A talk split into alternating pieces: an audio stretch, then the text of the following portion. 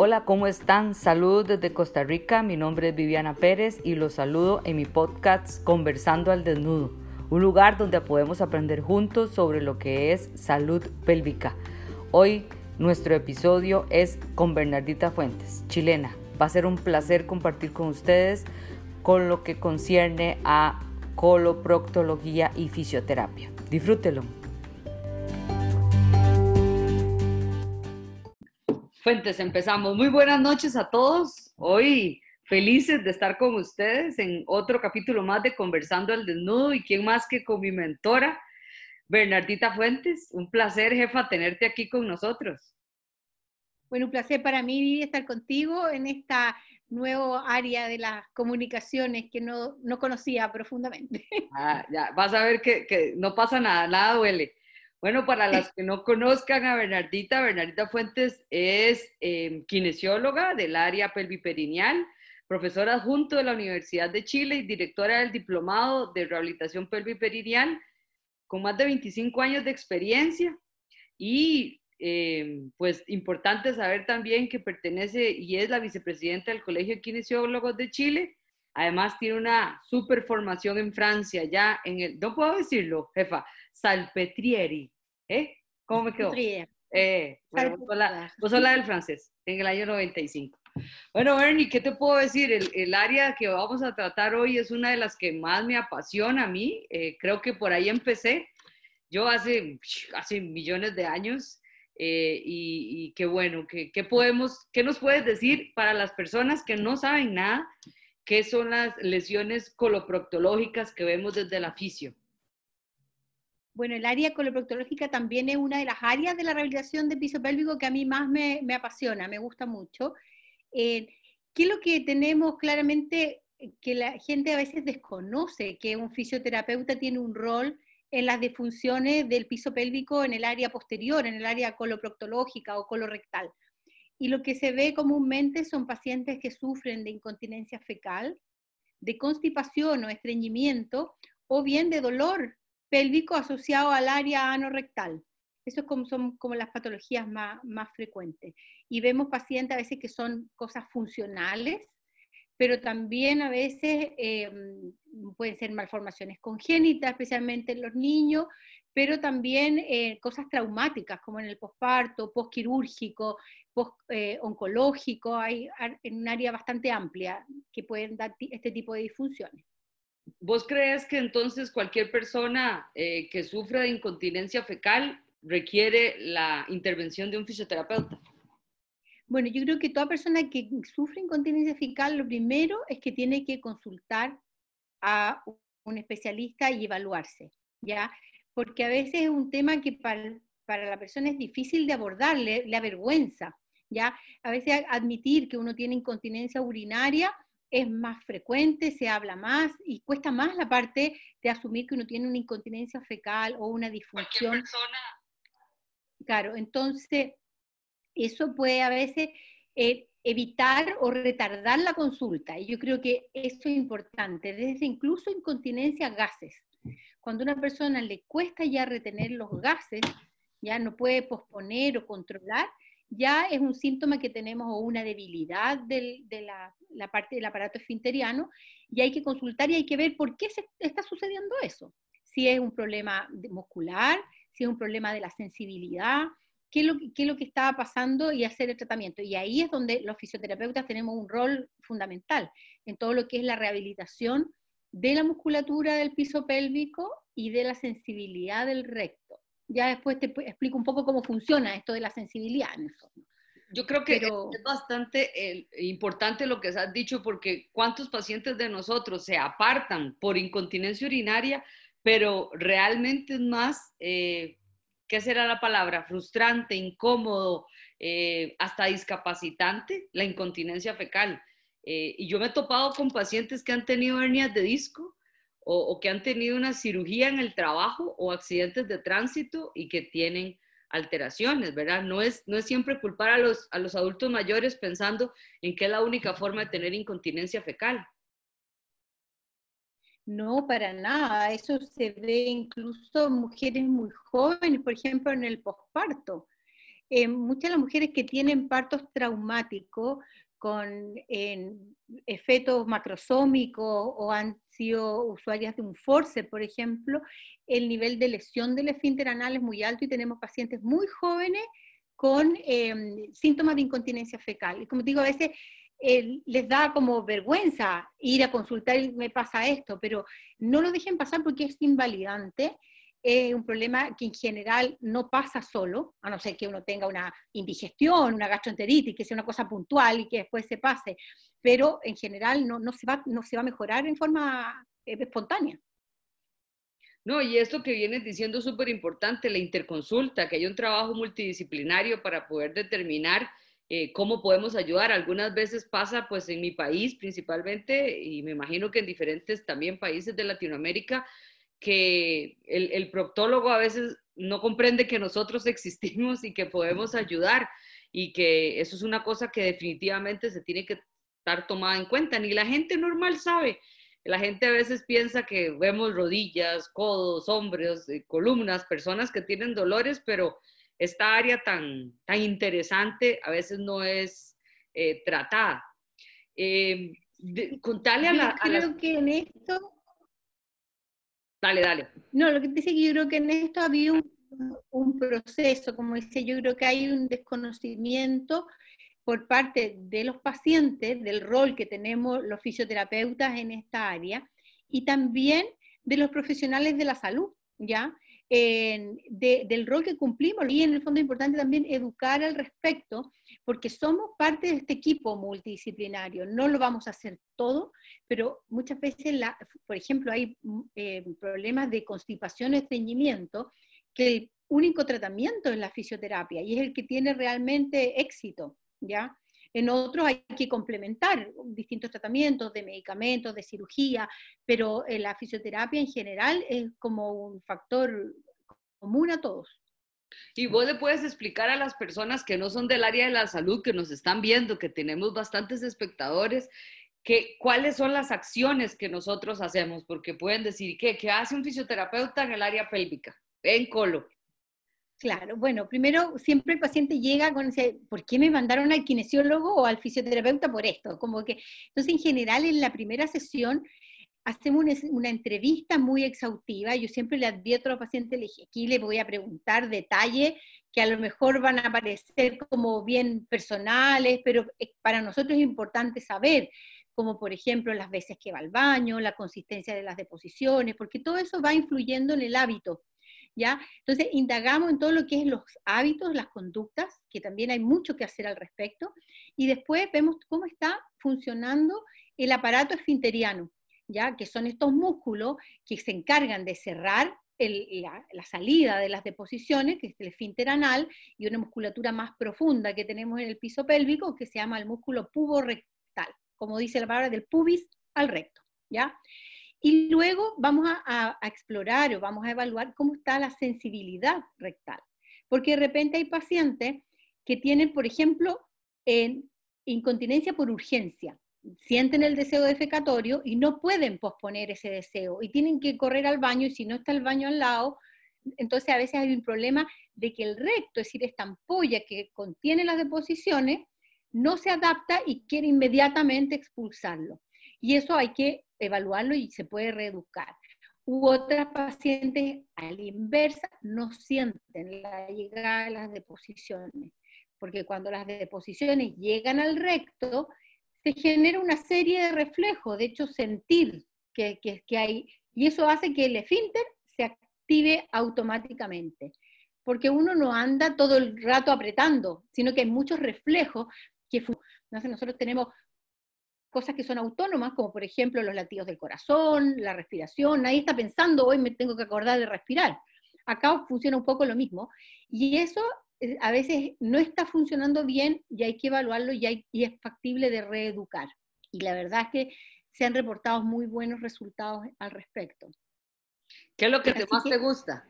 ¿Cuál es, el, ¿Cuál es de las a mí, a mí me apasiona, vieras que a mí, yo, yo te puedo decir que coloprocto es una de las áreas que más me gusta. Siempre he dicho que la esfínter anal es más fácil rehabilitarlo que, que todo el complejo tanto urinario como aspectos ginecológicos, creo que está más afuera, que está más simple, que no sé, siempre lo he dicho, eh, para mí es más bonito. No sé, a, a de todas las áreas. Sí, a mí una de las cosas que me, me gusta del área coloproctológica es la, la diversidad de sintomatología y de signos que se, se interrelacionan. entonces, uno puede encontrar un paciente que tiene el mismo síntoma, sufre de lo mismo, pero la causa es totalmente distinta y el abordaje es totalmente distinto. Entonces, requiere que a través de una evaluación muy exhaustiva, uno haga un razonamiento clínico también para poder escoger las herramientas terapéuticas más adecuadas. Y eso presenta un desafío. Si bien yo te diría que a lo mejor el éxito terapéutico no es tan tan fantástico como la incontinencia urinaria, que podemos dejar a un porcentaje muy importante de la paciente con cero síntomas. A lo mejor en el área coloproctológica, especialmente en incontinencia, no, es, no son las estadísticas tan maravillosas, pero los cambios en la calidad de vida son muy sustanciales. Y lo otro que también a mí me gusta mucho la relación con el paciente, del terapeuta con el paciente. Uno a veces en, es, un apoyo para el paciente de un tema que es eh, poco compartible. Uno no, es un tema que uno hable de sobremesa, no es un problema que, uno lo pueda decir, como uno le puede decir, hoy me duele una rodilla, me duele el hombro, estoy con lumbago. Esto la gente lo lleva muy, muy adentro y entonces uno pasa a ese apoyo también como psicológico. me gusta, me presenta también un desafío interesante como profesional. Ahora, vos le puedes explicar a las personas, eh, por ejemplo, qué relación tiene el rectal, que es un músculo, ¿verdad? Que ya vos lo definiste, de dónde va, hacia dónde va, con la, por ejemplo, con la constipación, con el estreñimiento. ¿Qué hacemos nosotros ahí? Mira, no estoy preparada con imágenes, pero para que la gente se haga una idea, vamos a imaginar, por ejemplo, que el puño es el recto, es decir, donde llegan las deposiciones y la muñeca es el canal anal. Normalmente esto está así, en esta posición. Y aquí tiene un músculo que lo abraza y lo tracciona y lo deja así, angulado. Normalmente tiene una angulación de 90 grados, ¿ya? Cuando uno va a defecar, este músculo se tiene que relajar y el recto se pone recto, por decir, como suena como un juego de palabras, ¿ya? Esta, esta angulación se libera y hace que las deposiciones se evacúen de forma más fácil. Si este músculo, por ejemplo, no se relaja, o al contrario, hay gente que tiene lo que se llama una contracción paradojal, es decir, es que tiene como una incoordinación, se aprieta más de lo normal, es como que cerráramos, como que bloqueamos, como doblar una manguera. Entonces, hacer bajar las deposiciones hace muy, se hace muy difícil. Entonces, ¿qué pasa? O pujan demasiado o si no tienen las deposiciones muy líquidas como para que pasen por este codo, eh, les cuesta mucho defecar o quedan con esa sensación de que defecan o evacúan un poco, pero quedan restos de deposiciones al interior y con la sensación de que no he eliminado todo. Y, eso es lo, que se da en el fondo la importancia del tubo rectal. Eso, esta coordinación, nadie te la enseña es una cosa que se aprende en forma espontánea en la niñez.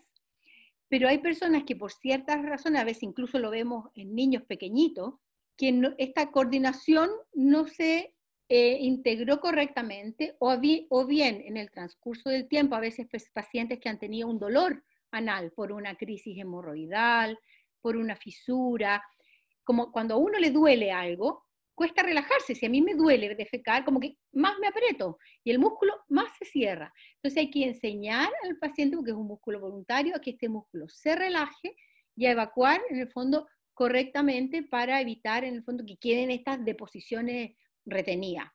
Y, eso se aprende en, con, en pocas sesiones. Es un tema de reconocer el cuerpo, que es una de las cosas difíciles, porque a veces la gente como que no integra su pelvis, ¿ya? Porque nunca te dijeron cómo hacerlo. A veces hay mucho tabú, porque desde pequeño te dijeron que esa zona del cuerpo es, es sucia, es fea, no se toca, no se mira, nada. Entonces cuando uno le dice, mira, contrae o relaja los músculos del suelo pélvico, dice, ¿dónde? ¿Dónde es eso? Tenemos que aprender a reconocer esta zona para saber apretar y especialmente saber relajar y aprender. Es como divertido porque es como aprender a hacer de nuevo en el fondo. Algo que debería haber sido como súper natural, hay que hacerlo consciente. Y una cosa que nosotros eh, hablamos con los pacientes y, yo creo que eso también a veces es bueno explicárselo a las personas, ¿verdad? Que todos defecamos diferente eh, y hay toda una escala establecida, se llama la escala Bristol, ¿verdad? Donde tiene las diferentes formas. Eh, y, y, que a veces hay personas que dicen que, no, yo siempre soy estreñida y eso es como normal en mí.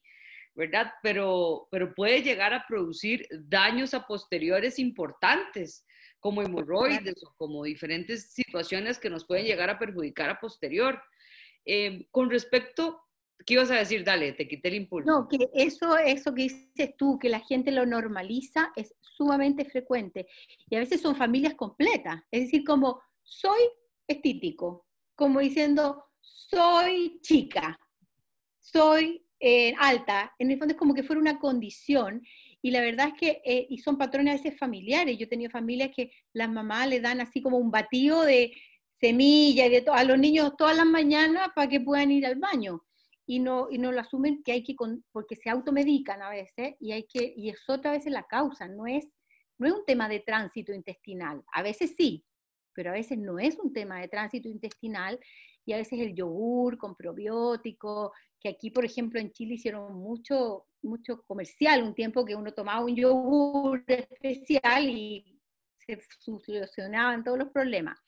Y a veces no es esa la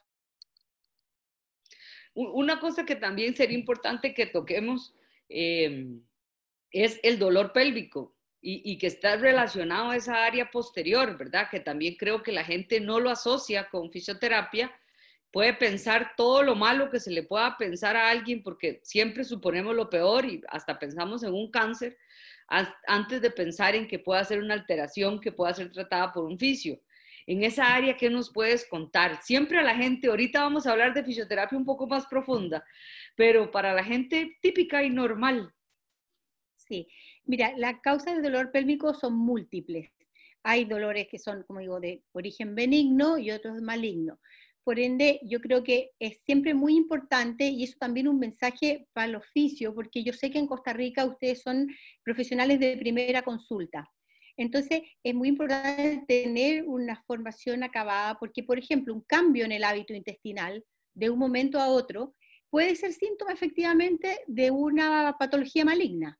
Si alguien ha tenido un trastorno normal y de repente se pone eh, estreñido, y tiene una edad eh, sobre, en el fondo, los, los 40 años, debería tener una evaluación médica, hacer una colonoscopia. Por lo menos en Chile nosotros tenemos un índice muy alto de cáncer colorectal y hay screening para descartar esa, esa patología. Entonces, pero no hay que asustarse porque hay muchas causas de dolor pélvico que están dadas de origen eh, muscular y, y, de tejido conectivo, ¿ya? Sí. Así yo siempre digo, los pacientes como síndrome como de mm, miofaciales, como uno a veces puede tener un punto doloroso acá, que puede estar efectivamente en la musculatura del piso pélvico y causar un dolor local o bien referido en áreas cercanas. Y eso hay que, se puede tratar muy bien con, con fisioterapia.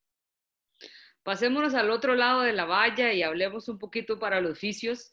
Eh, hay muchos vicios de diferentes países que nos están viendo, Perú, Chile, Colombia, obviamente también Costa Rica, eh, grandes colegas que conocemos nosotras y pues así que abramos la palestra y, pensemos cuáles son, después de, de, tantas actualizaciones y estudios que se pueden leer durante un año, ¿qué crees vos que es básico en el razonamiento clínico a la hora de la anamnesis o el estudio ante un paciente con una alteración de este tipo, localizada en esto de coloprocto? Mira, yo creo que en general el abordaje del paciente coloproctológico eh, requiere conocer muy a cabalidad eh, la fisiopatología eh, de, la, de, las disfunciones colorectales, ¿ya? Y yo creo que una cosa que a lo mejor se olvida muy frecuentemente, yo creo que es básico en el racionamiento clínico, es la evaluación de la sensibilidad rectal, ¿ya? Porque a veces el oficio eh, se quedan solamente en el área de esfinteriana y de piso pélvico, ¿ya? Y el problema de alteración del vaciamiento o de la sensibilidad rectal, si no se aborda correctamente, nos quedamos cojos en un sistema. Eh, entonces, para abordar al paciente en un conjunto tenemos que fijarnos, tenemos que saber que para tener una buena continencia o una buena defecación tenemos que tener un complemento entre lo que es el sistema resistivo, es decir, todo lo que es esfínter piso pélvico, el sistema capacitivo, que es recto en el fondo, y también todo lo que es la parte eh, intestinal, es decir, el bolo fecal, porque también podemos tratar a un paciente, eh, reforzar, mejorar su sensibilidad rectal, su esfínter anal, pero el paciente sufre de diarrea crónica, por ejemplo, y eso si no lo aborda o tiene una intolerancia a algún alimento, si no es abordado correctamente, vamos a estar también cojeando. Entonces creo que tiene que haber una visión muy global al respecto. Te digo que me están reclamando porque también hay personas de Guatemala, Bolivia, Danielita, Yadri, de México, entonces están diciendo que qué pasó con esta lista de, de, personas. A todos los que nos están viendo, sí, porfa, si tienen preguntas, adelante, me las dejan en el chat y aquí se las hacemos a Bernardita con muchísimo gusto. Pregunten y aprovechen porque para esto es, para que aprendamos juntos, ya esa es la intención. Eh, Bernie, ahora si nosotros estamos hablando, por ejemplo, de este sistema de confianza, ¿verdad? Con este sistema de que nosotros nos esforzamos tanto por esta ampolla rectal, por determinar la sensibilidad en estos pacientes, eh, las estrategias o los, goles estándar como fisioterapeutas, que, ¿cuáles son los mínimos que tenemos que tomar en cuenta? No sé si entiendo bien, bien tu pregunta. Eh, en respecto a la evaluación, Ajá, con respecto a evaluación. Sí, bueno, en general para evaluar nosotros como fisioterapeuta, lo que hacemos es una evaluación, son como con técnicas de balón, ¿ya? Que son en el fondo de tener un balón rectal que lo vamos a ir inflando y de esa forma, a través del volumen que uno va insuflando, vamos a poder captar a qué volumen, por ejemplo, el paciente tiene esta sensación rectal consciente siente algo, no, no necesariamente el deseo, pero tiene esa sensación. Esa sensación rectal consciente es muy importante para gatillar los reflejos anales. Y estos reflejos son importantes para esa continencia rápida, por ejemplo, para poder discriminar si es gas, líquido, sólido, y para que inmediatamente después se cierre, porque son volúmenes muy pequeños. Luego tenemos la sensación del deseo defecatorio. ¿Ya? Entonces insuflamos más volumen y determinamos a qué volumen nuestro paciente tiene deseo defecatorio. Y esos, esos parámetros están bien establecidos, hay normas en el fondo que están establecidos como los parámetros son normales y en qué rangos están alterados. Porque, por ejemplo, si tenemos un deseo muy precoz, bajo los 60 ml, tenemos un paciente que a lo mejor tiene una, un microrecto, una mala compliance, poca distensión, y un paciente que va al baño a veces no sé, cinco, seis, siete veces en el día porque siempre siente este deseo urgente y rápido. Perdón, Bernie, ese, eh, paciente puede ser un, paciente post-radioterapia o post-quimio en, en, algunos casos. ¿No crees que pueda hacer eso? En algunos casos puede ser eso, pero en otros a veces, eh, es, a veces es sensitivo o irritativo. ¿Ya? Mm.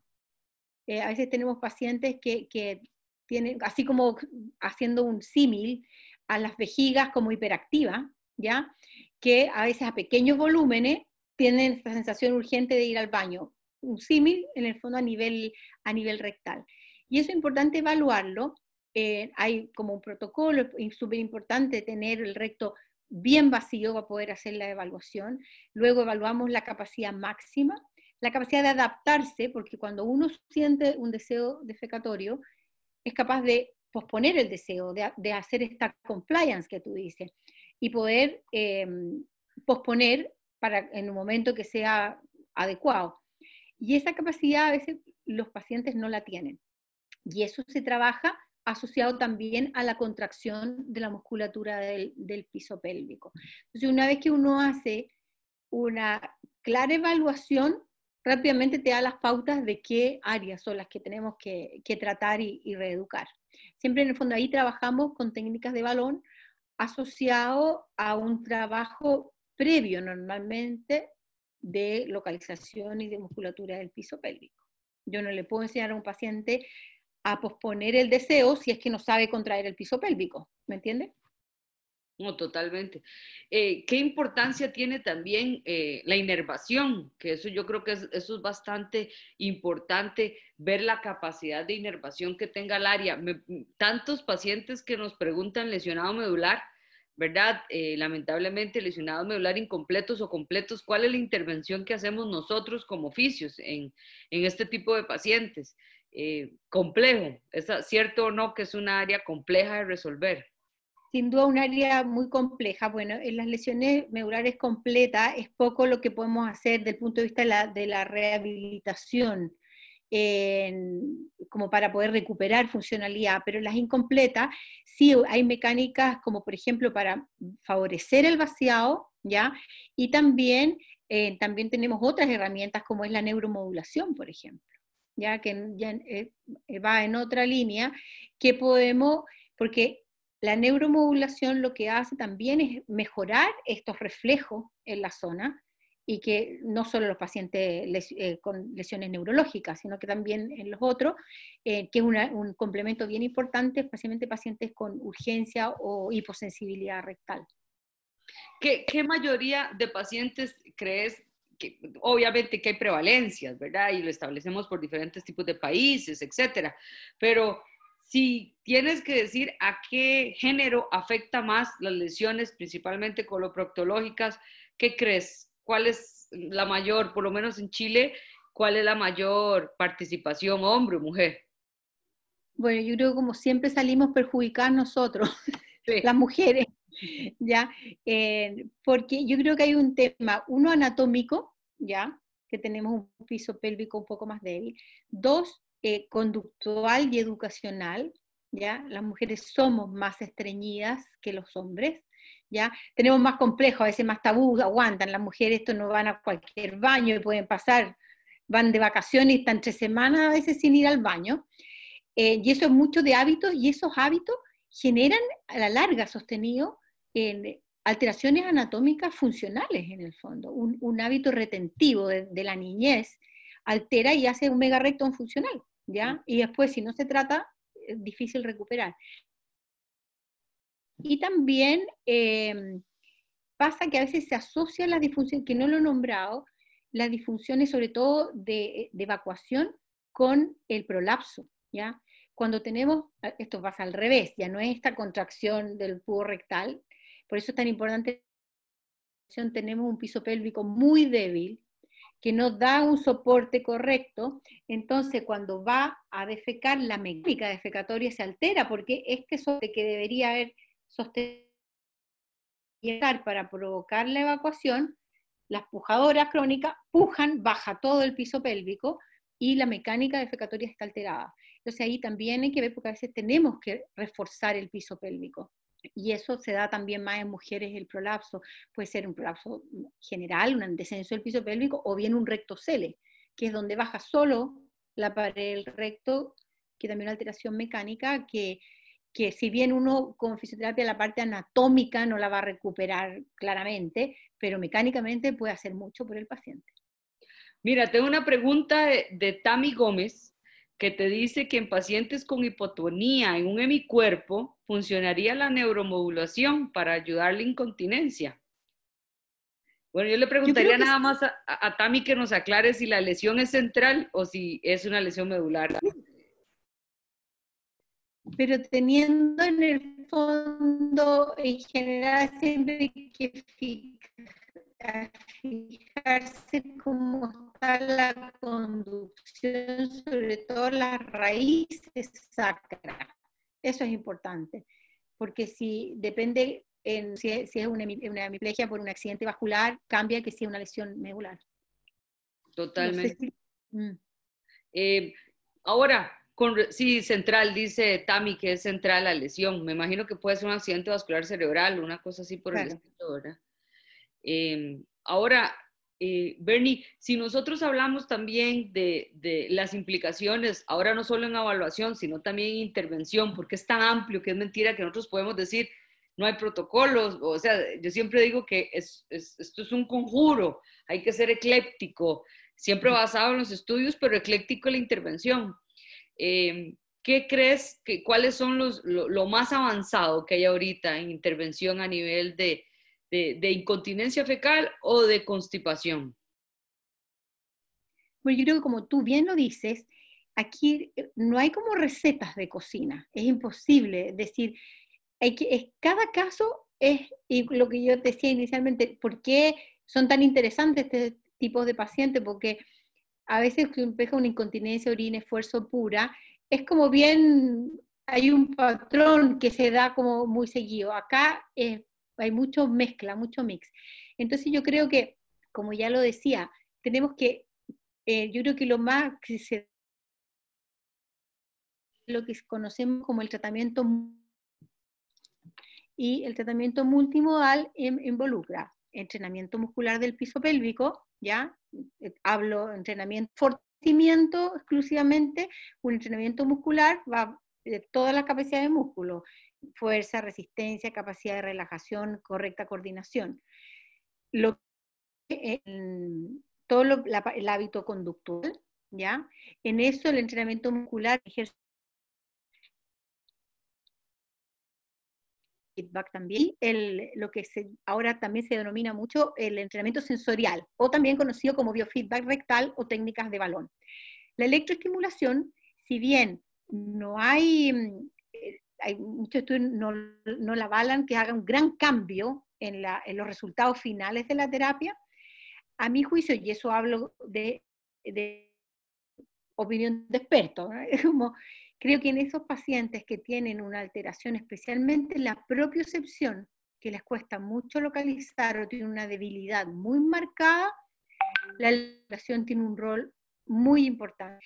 ¿Qué es lo que pasa? Que los estudios que hay que asocian electroestimulación al entrenamiento muscular no, no, no separan los pacientes por esta, esta selección respecto a la propiocepción y a la debilidad marcada. Claro, si nos ponemos en un conjunto, la base es los ejercicios en el fondo. Pero yo creo que hay un grupo de pacientes que la electroestimulación tiene un rol importante. Y obviamente si hay dolor asociado o, o contractura muscular, también tenemos un rol importante en la electroestimulación y eso involucra también la neuromodulación. ¿Qué, opinas, por ejemplo, cuando nosotros vemos a, a, las diferentes posiciones con respecto a la formulación de ejercicios y prescripción del ejercicio, que yo creo que ahora se está hablando muchísimo más de no establecer tratamientos eh, localizados, sino llevar al paciente hasta la funcionalidad, que yo creo que tal vez eso en nuestra área a veces no es nuevo, porque yo siento que es algo que venimos haciendo, pero ahora tiene más nombre, eh, ¿verdad? Está más estructurado lo que estamos haciendo, pero la importancia de llevar al paciente a la funcionabilidad, eh, yo creo que eso es, algo importante ahorita.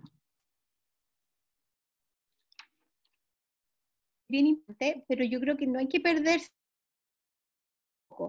Y en esto, eh, que es una quien más publica en, ¿ya? En general los estudios que están buscando la efectividad sobre el piso pélvico, las técnicas globales no han podido demostrar que sean superior a los ejercicios localizados. Es decir, no podemos prescindir del ejercicio muscular localizado en el piso pélvico. En fases más tardías, por ejemplo, del entrenamiento o, o desde la mitad del entrenamiento hacia adelante, yo creo que es bueno estas técnicas más globales porque nos van a incorporar en el fondo cosas que son fundamentales, sobre todo para la mantención en el tiempo, que lo que es coordinación, postura, ¿ya? Eh, todo lo que es el core, ¿ya? Toda la eh, cintura lumbopélvica, que son fundamentales especialmente para la mantención, porque si nos focalizamos solo, solo en entrenar el músculo del piso pélvico, después el paciente deja de hacerlo y vamos a perder lo, ganado. Entonces yo creo que son técnicas complementarias, pero de repente uno ve como que se plantea quizás comercialmente o qué sé yo, como que pueden suplirlo y no creo que lo puedan suplir. No, yo tampoco... no, ha sido demostrado al menos. Sí, y, una cosa tal vez es la adherencia del paciente a la terapia.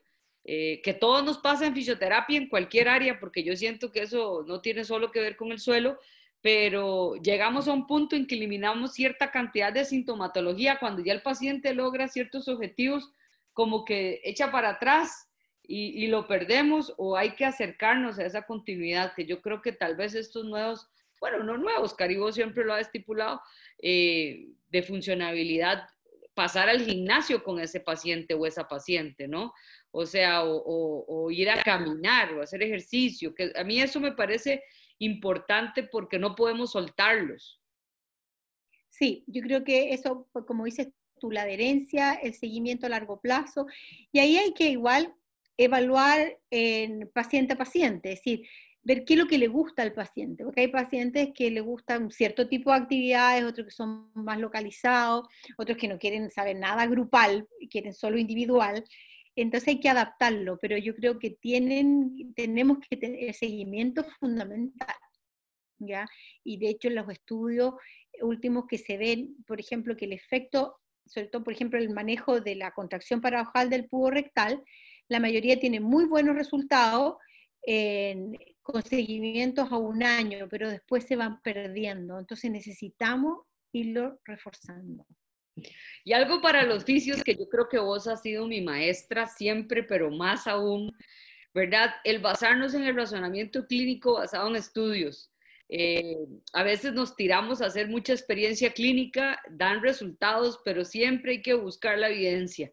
Eh, yo creo que esa es una muy buena recomendación que vos puedes hacer. A veces nos, nos llenamos de información que viene de diferentes áreas porque funciona, pero creo que el tener estudios que respalden las acciones que hacemos como oficios eh, en general eh, es algo vital. Yo creo que vos has sido siempre un estandarte en ese, en ese aspecto de probemos. Yo, yo, he sido muy atrevida y, he probado, pero definitivamente que hay que ir acompañado de evidencia científica para cada paso que uno da. Sin duda, yo creo que todavía lamentablemente hay muchas áreas en que la evidencia es muy pobre, ¿ya? Eh, de hecho, en el área coloproctológica, pensando por ejemplo en las mismas técnicas de balón, la evidencia es escasa, ¿ya? y lo que pasa más que nada porque hay trabajo, no son de buena calidad, ¿ya? Entonces eso a veces es lo que pasa, que uno busca una revisión, por ejemplo, de la Cochrane y te dice evidencia insuficiente y hay 10 trabajos, pero con N muy pequeño. yo creo que si bien ahora ha ido cambiando, tenemos que hacer ¿ya? y investigación de calidad, y yo creo que tenemos que partir, quizás para los que están partiendo, por ser consumidores de investigación, ¿ya? Tenemos que aprender a leer, a buscar, a ser crítico, porque de repente uno lee y se traga todo así como que está escrito en una revista, esto es, y hay que ser crítico, ¿ya? entonces, partiendo por ser consumidores bichito, e ir planteando, y yo creo que cualquier cosa nueva que uno plantee, y en eso entra aquí a jugar la ética, uno tiene que ser muy claro con el paciente, ¿ya? En decir en el fondo, mira, esto vamos a probarlo, esto es nuevo, vamos a ver, mal no le va a hacer, porque en general nuestras técnicas no tienen riesgo en general. Entonces, pero siempre tratar de ir basados en, la evidencia, en lo que se pueda. Mucho de las cosas, así como te digo, les falta evidencia dura, pero, pero ahí está el desafío pendiente. No me hables mal de mi electroestimulación y mis agentes electrofísicos, que largas charlas hemos tenido de los agentes electrofísicos y las acciones que estos tienen. Como ahora la TECAR, ¿verdad? Que está súper implementándose y que viene trabajándose en varios artículos y, situaciones que, se vienen dando. Creo que un tema que me gustaría que toquemos, se nos está yendo rápido el tiempo, son las diferentes lesiones de oasis, ¿verdad? Que, que a veces eh, las mujeres mm, tienen a su bebé y, ni se les pasa por aquí que van a quedar con una lesión a nivel del esfínter anal, que, tal vez podías referirte un poquito en, bastante ámbito en, ese tipo de lesiones y, y cuándo es que nosotros tenemos que estar encima para su recuperación. Yo creo que ojalá estemos para la prevención, partiendo por eso, ¿ya? Creo que se pueden hacer muchas cosas en el rol preventivo de preparar nuestro piso pélvico, ¿ya? Correctamente para evitar la, lesión y el desgarro del piso pélvico. Lamentablemente, a veces eso eh, son inminentes, no se pueden prevenir, estamos pensando un parto de urgencia, un,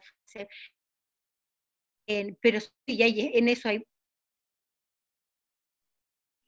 ya a la, a la, lesión. Bien, el cambio, y eso no pasa por el resorte del fisioterapeuta, pero sí también hay una corriente nueva muy potente en los obstetras, em, minimizar o, el uso del forceps de dos, ramas por el que tiene un índice de lesión mucho menor de, de piso pélvico, de desgarro y por ende de esfínter anal. Y lo otro es la pesquisa precoz. Eso también es rol de resorte médico de pesquisar la lesión de esfínter anal, ¿ya? En, ojalá en intraparto y repararlo precozmente. Pensemos que eso ya pasó y tenemos la, lesión establecida. Hay que ver y, un poco los resultados van a depender del nivel claro, si tenemos una lesión muy importante de episódico, nosotros vamos a trabajar con el remanente, si es que no ha sido reparada, de musculatura indemne y sana, ¿ya? A veces cuando las lesiones son menos del 50%, esto evaluada con una endosonografía, con una buena rehabilitación, el paciente no requiere eh, cirugía y puede tener una muy buena continencia, ¿ya? Y es visto a veces en pacientes que aparecen con incontinencia años. Y uno es para atrás y te cuenta que tuvo un bebé, cuatro kilos y medio, qué sé yo, entonces, ah, le hice uno, uno, esta lesión probablemente fue en el parto, pero ¿cómo si yo, mi guagua fue hace treinta y tantos años? ¿Qué pasa? Que con el tiempo bajan las hormonas, disminuye la estrogenización de la región perineal y se produce en el fondo este déficit. Y entrenando ese remanente tenemos precozmente podemos evitar la aparición de una, de una incontinencia. Y si no, lo que es la rehabilitación pre y posquirúrgica. ¿ya? Sí. Bueno, Bernie, voy, a, mm. voy, a, voy a abrir aquí el panel para ver si más personas tienen preguntitas. Si tienen preguntas a Bernie, pues que se las hagan en este momento, que aprovechemos que tenemos una persona de calidad mundial, diría yo, ¿verdad? No soy americana y que, y que aprovechen los oficios que están por ahí si tienen alguna preguntita que, que, que la hagamos, ¿no? Eh, yo creo que aquí es, es valioso eh, este concepto de eclecticidad que venimos conversando, ¿verdad? De tratar de hacer una combinación y, y como decíamos ahora, no es recetas, ¿verdad? Porque no son recetas, sino basar todo el razonamiento clínico, determinar la sintomatología y ver qué solución podemos encontrar, porque a veces decimos eh, en vejiga hiperactiva, neuromodulación, ¿verdad? Ya es como instantáneo. Eh, pero bueno, pensemos en, todas las, implicaciones que puede tener un paciente, que yo creo que eso es vital, el, razonamiento clínico con la sintomatología y con la gama de, terapias que podemos tenernos, eh, ¿verdad? Por ahí.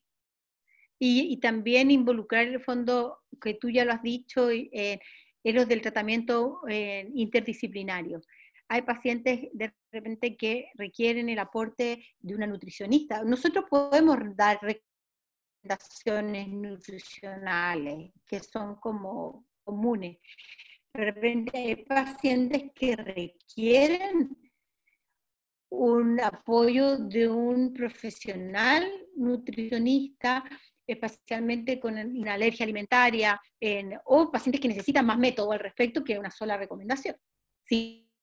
Psicólogos también es otra área importantísima de, abordar.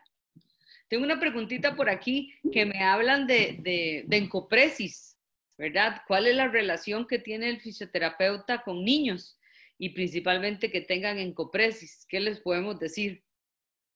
Bueno, en general, el encopresis en los niños es una manifestación de una constipación, ¿ya? Uno, en el fondo, el síntoma es un escape, el niño se ensucia, ¿ya? Pero eh, hay que evaluar, en fondo, porque lo más probable es que no esté evacuando y tengo una constipación y por eso se presenta este soiling, este escurrimiento. Entonces ahí hay que tratarlo como eh, periódicamente, mejorar la sensibilidad y ahí hay eh, un trabajo que hacer obviamente además con los padres. Sabes, una cosa que también eh, estamos, en, estamos en pandemia, ¿verdad? y ayer estaba viendo, no sé si lo viste, un, webinar de la APTA de cuáles eran las sintomatologías que podían ser post-COVID. interesante analizar la, la alteración funcional que, presentan estos pacientes, no, no tanto desde la parte, qué sé yo, localizada, sino sistémica, global, al estar tanto tiempo en cuidados intensivos o, al estar permanentemente en estas posiciones, eh, la, falta de fuerza después del COVID, que yo creo que eso es una cosa que a nosotros también nos toca, ¿verdad? Que sería bonito que lo analicemos muchísimo nosotros también. Eh, ¿Cuáles serán las secuelas más importantes de estos pacientes COVID?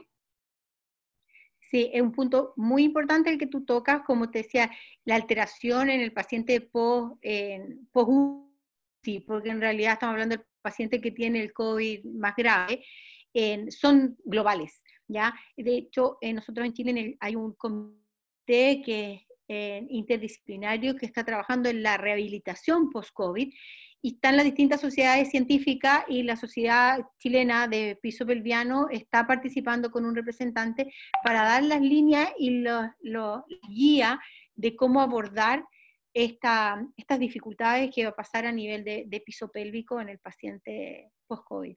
Sí. Mira, Viviana Salcedo nos pregunta que cuál es su experiencia eh, con los pacientes de cáncer por radioterapia o con colostomía transitoria. Es un tema muy interesante. En, los pacientes irradiados, bueno, hay pacientes que están solo irradiados, otros que tienen en radioterapia más eh, cirugía, que ahí cambia y depende de la cirugía. Si hay una resección solo de recto, depende a qué nivel también. Si tenemos eh, muy cerca de la línea pectinia, en el fondo que nos va a comprometer el esfínter, y el tipo de radioterapia, que cambia mucho, si es una radioterapia más localizada o es amplia, y también el, si se ha resecado el colon o no, alterar la, consistencia de las deposiciones. Ya si tenemos una resección colónica, lo más probable que tengamos deposiciones líquidas con un recto pequeño, mucha frecuencia defecatoria. ¿ya? Y, y también, ¿qué pasa en los pacientes con iliostomía hay, hay algunos trabajos y un tema en el fondo que, a mí me importa porque yo creo que no se aborda correctamente prehabilitación antes de la reconstitución del tránsito. A veces tenemos pacientes que están tres, seis meses con esta ileostomía, con el recto desfunzado, ¿ya? Y que de un momento a otro hacen la reconstitución del tránsito con deposiciones más líquidas y tenemos totalmente desfuncionalizado todo el área rectal y esfinteriana. hay poquitos trabajos en, el lugar donde trabajo lo hemos conversado con el equipo de oncológico de recto de poder eh, preparar a estos pacientes a la reconstitución del tránsito. Y en los pocos trabajos que hay, eh, tiene resultados positivos en el prepararlos correctamente, porque además hay una sensibilidad que se pierde. Si uno lleva seis meses sin tener esta sensación de higiene rectal y de evacuación, obviamente se van perdiendo toda la, funcionalidad. Así que es un área muy bonita que se puede abordar. Vieras que yo al inicio, hace muchos años, cuando estaba saliendo de la universidad, 2001, que yo te comentaba en algún momento, yo era como la fisio, ¿verdad? Pues una de las primeras en Costa Rica realmente de, atender suelo, y eh, el Instituto Nacional de Seguros me contrató a mí ¿verdad? Para que todos los pacientes que tenían accidentes de tránsito por cosas, pero de terror, que uno no sabe cómo se salvaron eh, y quedaban desconectados. Entonces me contrataban a mí para poder rehabilitar primero todo el, el, recto y toda la sensibilidad y todo. Y yo era la que daba la orden de conectar nuevamente. Vieras qué bonitos trabajos hicimos con el doctor Hugo, eh, Hugo, eh, Hugo Chajón, sí que, que ya se pensionó, por cierto, ahí está en la casa Eh, pero, pero vieras qué bonitos esos trabajos, porque todos los pacientes que estaban desconectados les dábamos terapia previa y éramos nosotros pues los que decíamos, sí, ya opere, el esfínter aguanta, ¿verdad? El esfínter aguanta. Yo creo que es un trabajo muy bonito y que, y que da mucha satisfacción ver al paciente recuperado y que vuelva a defecar. Yo me acuerdo que un paciente me dijo, usted no sabe cuánto me acuerdo de usted cuando voy al baño. Y yo le decía, bueno, no sé si eso sea bueno o sea malo, pero, pero yo creo que eso es una cosa bastante importante de, de, de nuestra... No, es cierto. Igual una vez tuve un paciente que me decía cuando trabajábamos con el balón, la sensibilidad y la expulsión, me decía, qué increíble, me decía que uno esto no lo valora cuando lo tiene. Es, en el fondo, bueno, hay una, no sé si lo se puede decir aquí, hay una oda de un español que se llama Francisco de Quevedo. Es un poeta, ¿ah? no, no estoy inventando. Un poeta español que tiene un libro que se llama Oda al culo. ¿Ya? Y entre algunos versos dice, de los placeres sin pecar, el mejor es el cagar. Y así sigue. Sí. No, Entonces, y como te decía, hay en, mucho que hacer al, al, respecto esto del manejo de la sensibilidad rectal, de la reconstitución del tránsito, y también en, pacientes que por alguna razón también han estado desfuncionalizados eh, por tiempos largos. Y yo creo que eso todavía no se ha abordado, no se ha abordado como con seriedad. Yo creo que ahí hay, hay cosas interesantes que hacer. Mira, una, una compatriota tuya, mi querida amiga Rosa Novoa, te pregunta que para pacientes de cáncer cervicuterino, eh, la braquiterapia, que el año que presentan, dice, los pacientes de cáncer cervicuterino y la braquiterapia que al año presenten sagrado, ¿cómo es mejor cómo abordarlas? Ya, eh, bueno, los, efectos de la radioterapia son a largo plazo y se pueden presentar muy tardíamente después de la aplicación de la, radioterapia. Ahí en el fondo yo creo que el, sangrado, eh, yo creo que hay que ver la, causa. Hay que, eh, yo creo que tiene que evaluar el, el gineconcólogo en este caso eh, porque ahí hay un problema de la, de la, mucosa que tiene que estar muy alterada y sabemos que son pacientes que normalmente no pueden, no tienen terapia estrogénica, entonces tienen una mucosa muy, muy débil. Entonces yo creo que es más bien de un resorte médico y a veces sí nosotros como fisioterapeuta podemos trabajar en lo que es la elasticidad del tejido, ¿ya? en, porque a veces son tejidos muy frágiles que se rompen con mucha facilidad y en eso sí podemos trabajar con técnicas manuales. Pregunta dolorosa. Eh, las implicaciones de los hipopresivos en la rehabilitación coloproctológica. Yo creo que no, no hay trabajos que demuestren claramente los efectos en el área específicamente coloproctológica, de incontinencia fecal o, o, o, constipación.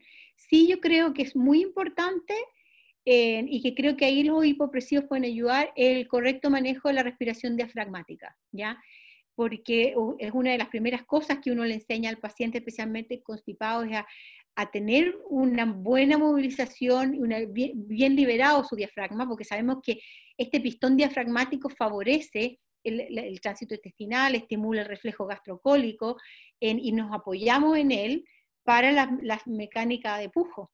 Por lo tanto, en ese sentido creo que el hipopresivo ayuda, porque obviamente se basa mucho en esto, pero que esté así ligado, eh, yo no he leído nada al respecto. Bueno, Bernie, se nos hizo corta la noche. Muchas gracias. Sabíamos que lo íbamos a disfrutar. Las dos habíamos hablado, hablamos mucho las dos. De verdad agradecida con, con la oportunidad. Comentarte que conversando al desnudo eh, deja el video en línea. Seguramente lo transmitimos también por YouTube. Y para la gente que no tiene muchos datos, lo tenemos también en transmisión de audio por Spotify. Entonces, toda la grabación, ahí un día que quieran escucharlo, cada uno de los programas lo pueden oír también por tipo podcast. Eh, de verdad, muchas gracias, Bernie. Bueno, gracias a ti. La verdad es que como yo les decía, esto para mí es absolutamente nuevo, esta incursión en las redes sociales, pero tú, yo estaba un poco nerviosa, pero me lo has hecho muy fácil como siempre. Es un agrado conversar contigo. Así que ha sido como realmente como un Zoom que tuviéramos nosotras dos, ya se me olvidó que hay gente escuchando. Muchas gracias. Así que... No, y sabes eh, quién viene. Bueno, y todos los que se, que se conectaron, la verdad es que decirles que esta es un área muy apasionante. Yo, bueno, ya llevo varios años de fisioterapeuta, pero como cuando descubrí el área de piso pélvico para quienes están eh, empezando, para mí fue como un, un redescubrir eh, el rol del fisioterapeuta. Creo que tenemos, nos involucramos en un paciente como un todo. ¿Ya? nos, nos interesa cuando uno aborda o evalúa un paciente, a mí me interesa desde lo que come hasta lo que sale, en qué trabaja, en qué pasa en su casa, en su cabeza, en sus sentimientos, en sus afecciones.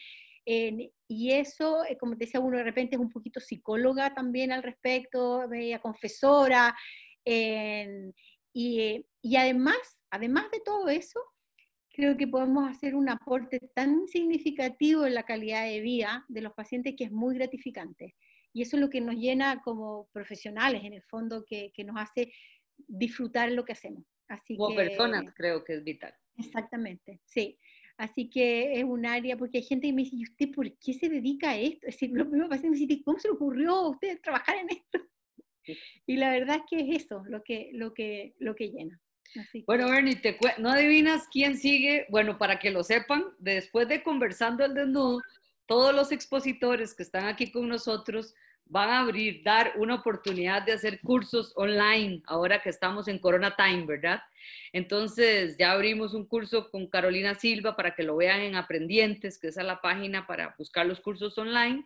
Ya viene el curso también de Jennifer Volk y espero que Bernardita me pase unas líneas rápidamente para ver si tiramos el curso de Bernardita Fuentes también de manera online. Eh, eh, ¿Sabes quién viene la próxima semana? No tienes idea, te lo voy a poner aquí. Yo creo que la conoces también como yo. Sí, no tienes idea de quién será. A ver, cuéntame, cuéntame. Aquí vas a poner un... ¿Sí la ves aquí? La Conti. La famosa Conti. Doña Constanza, Martínez nos acompaña la próxima semana. Eh, un conversando al desnudo muy bonito, muy bonito porque es terapia eh, conductual de vejiga, cosas que pocas veces hablamos, ¿verdad? Que asumimos. Así que me parece a mí que, que va a estar súper bonita y ahí los esperamos el próximo jueves para que nos acompañen en, pues en Conversando al Desnudo con Constanza Martínez la próxima semana. Vamos a tener a, si me hiciste, Bernardita, ahí estás. Vamos a tener a, a, a varias personas de aquí. Tenemos agenda hasta, gracias a Dios, octubre. Así que, pues, va a estar bonito. Muchas personas nos van a acompañar. No te me vayas. Ya te me fuiste. No, Aquí estoy. excelente expositora la Conti. Eh, además es un tema que, como tú decías, se habla muy someramente, pero es un tema fundamental y que tiene que, tiene que tener una estructura de abordaje y que es fundamental. Así que excelente tema y excelente expositora.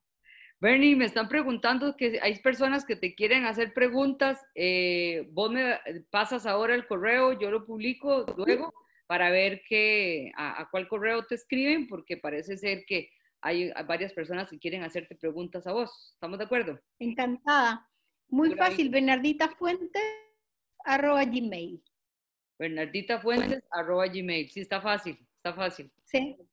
sí. Bueno, amiga, Muchas gracias, disfruta y muchas gracias, de verdad. Creo que nos veremos pronto, eh, pero muchas gracias. Se te quiere millones. Gracias. Ok, chao. Chao, que estés bien.